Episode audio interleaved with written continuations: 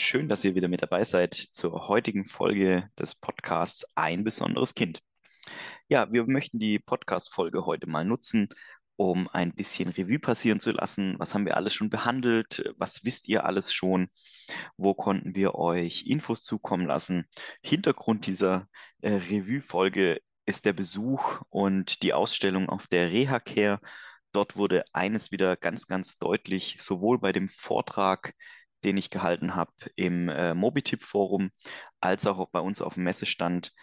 Ganz, ganz viele Eltern wissen einfach noch nicht, was ihnen zusteht, welche Rechte sie haben und welche Möglichkeiten sie haben. Und das bestärkt uns natürlich in dem Vorhaben, diesen Podcast als Mutmacher und Informationsplattform zu nutzen. Wir haben auch erlebt auf der Messe, dass viele Eltern einfach dankbar sind für Informationen, ähm, Hilfen bei Widersprüchen, die sie einfach noch nicht wussten oder nicht mehr wussten. Ja, wollen wir mal zurückschauen, was wir alles schon im Podcast behandelt haben. Wir haben angefangen mit dem Gefühl, was es für Familien bedeutet, für Mamas, für Papas, wenn so eine Diagnose erstellt wird. Was macht es mit einer Familie? Was ist das Wichtigste? Der Zusammenhalt, die Liebe, die man seinem Kind gibt. Und auch hier haben wir behandelt, welche Unterstützungen, welche Hilfen Familien nach so einer Diagnose annehmen können. Ärzte, Therapeuten, Sanitätshäuser, Beratungsstellen. Welche Rechte habe ich als Eltern? Welchen Anspruch auf Hilfsmittel habe ich für mein Kind? All das haben wir behandelt. Ebenso die kritische Frage, was wichtiger ist, die Funktionalität oder das Design. Auch darüber habe ich im Mobitip-Forum auf der Reha Care ähm, berichtet so viel wie nötig, so wenig wie möglich ist da unser Credo. Die Funktionalität muss gegeben sein, das Kind muss sicher, stabil im Buggy, im Therapiestuhl, im Autositz sitzen, aber gleichzeitig möchten die Eltern, dass das Hilfsmittel so normal und schön wie möglich aussieht. Und diesen Zwischenschritt, das Verbinden von Funktionalität und Design, das ist das, was uns Herstellern die Arbeit mit Freude machen lässt einfach dann auch zu sehen, wenn wir es geschafft haben, Funktion und Design zusammenzufügen, die Eltern glücklich zu machen, das Kind glücklich zu machen und natürlich therapeutischen Augenmerk darauf zu haben, dann wissen wir, wir haben unsere Arbeit gut getan. Ebenfalls haben wir besprochen Wiedereinsatz und Ablehnung. Was passiert, wenn eine Krankenkasse ein Hilfsmittel ablehnt? Was kann ich tun? Gibt es andere Möglichkeiten? Und was kann ich gegen einen Wiedereinsatz tun und muss ich den überhaupt annehmen? Für die Ablehnung habe ich das Mittel des Widerspruchs und auch da helfen Sanitätshäuser, Therapeuten und wir Hersteller. Viele Eltern von euch können das natürlich auch schon sehr gut alleine, weil sie einfach die Erfahrung haben. Aber es gibt eben auch Eltern, die dort Unterstützung brauchen. Und da sind wir als Hersteller, die Therapeuten und die Sanitätshäuser gefragt und unterstützen euch da gerne. Beim Thema Wiedereinsatz haben wir besprochen, dass es auch hier Möglichkeiten gibt, den Wiedereinsatz abzulehnen, den Wiedereinsatz zurückzuschicken, wenn er medizinisch oder von der Größe oder von der Funktionalität nicht zu meinem Kind passt. Ein ganz, ganz großes Thema war das Thema Teilhabe. Das wird immer wichtiger und wird uns auch in den folgenden Folgen des Podcasts immer weiter beschäftigen.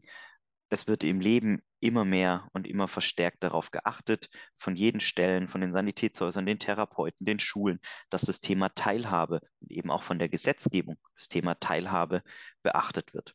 Über die Teilhabe haben wir gelernt, dass es die noch gar nicht so lange gibt und dass es vor nicht mal allzu langer Zeit sogar so war, dass behinderte Menschen geachtet, geächtet und sogar über den Jordan gebracht wurden.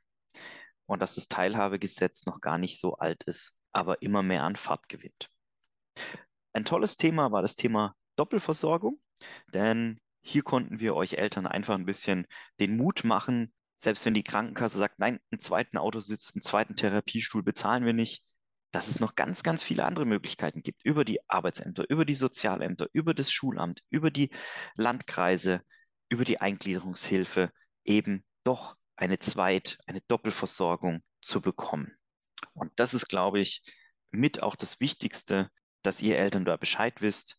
Ich muss nicht den Therapiestuhl von zu Hause jeden Tag mit in die Schule und von der Schule wieder nach zu Hause schleppen. Es gibt die Möglichkeit der Doppelversorgung. Es gibt verschiedene Möglichkeiten, dass mein Kind sowohl zu Hause als auch in der Schule den passenden Stuhl hat. sowohl im Fahrdienst als auch bei mir zu Hause Privatauto den passenden und gleichen Autositz oder einen ähnlichen Autositz hat. Das letzte Thema, das wir behandelt hatten, war das Thema Hilfsmittelnummer. Was ist die Hilfsmittelnummer und ist die überhaupt notwendig? Und die Folgen könnt ihr euch alle gern nochmal anhören, sodass ihr einfach gefestigt seid im Kampf, im Zwist mit den Krankenkassen und denkt immer daran, euer Sanitätshaus, wir als Hersteller, eure Therapeuten und Ärzte unterstützen euch da. Und das machen wir gerne. Was kommt in den nächsten Folgen noch auf uns zu? Was wollen wir euch noch weiter ans Herz legen? Eure Kinder werden wachsen und das Handicap, die Krankheit eurer Kinder wird sich verändern mit der Zeit. Und was passiert, wenn euer Kind wächst und das Hilfsmittel zu klein wird oder wenn sich das Krankheitsbild verschlechtert bei degenerativen Krankheiten und dann das Hilfsmittel einfach nicht mehr funktionell ist für euer Kind. Diese Themen wollen wir in den nächsten Folgen besprechen. Ebenso den sogenannten Hilfsmittel-TÜV. Wer kontrolliert eigentlich nach einer gewissen Zeit, ob mein Hilfsmittel noch funktionstüchtig ist? Was passiert, wenn ich einen Autounfall habe mit dem Reha-Autositz? Welche Möglichkeiten und welche Rechte habe ich da? Ein weiteres Thema wird sein, wie kann ich mein Kind noch fördern? Wie kann ich es weiter unterstützen? Nicht nur mit einem Therapiestuhl, sondern welche Möglichkeiten habe ich auch im privaten Umfeld, mein Kind noch mehr zu fördern? Auch wenn es ein Handicap hat. Das alles wollen wir in den nächsten Folgen besprechen. Und wir sind auf jeden Fall weiter am Ball, möchten euch weiterhin Tipps und Tricks geben, euch zur Seite stehen und euch Mut machen. Deshalb diese kleine Revue passieren Folge, die kleine Folge zur Erinnerung, was wir alles schon behandelt haben. Und das Ganze ist eben daraus entstanden, dass wir auf der Reha Care gemerkt haben, da ist Bedarf da, und liebe Eltern, habt keine Scheu, uns in der unten stehenden E-Mail-Adresse in den Infos eure Fragen, eure Anregungen, eure Wünsche weiterhin zu schicken. Wir werden darauf eingehen und ihr seid nicht alleine. Viele Eltern wissen schon ganz, ganz viel, sind da schon gefestigt und andere fangen erst an, mit, sich mit diesen Themen zu beschäftigen. Hört diesen Podcast, geht in die Foren, tickert uns per E-Mail oder im Chat. Wir freuen uns. Ich freue mich dass ihr weiterhin dabei seid. Ich wünsche euch ein schönes Wochenende und freue mich auf die nächsten Folgen mit euch.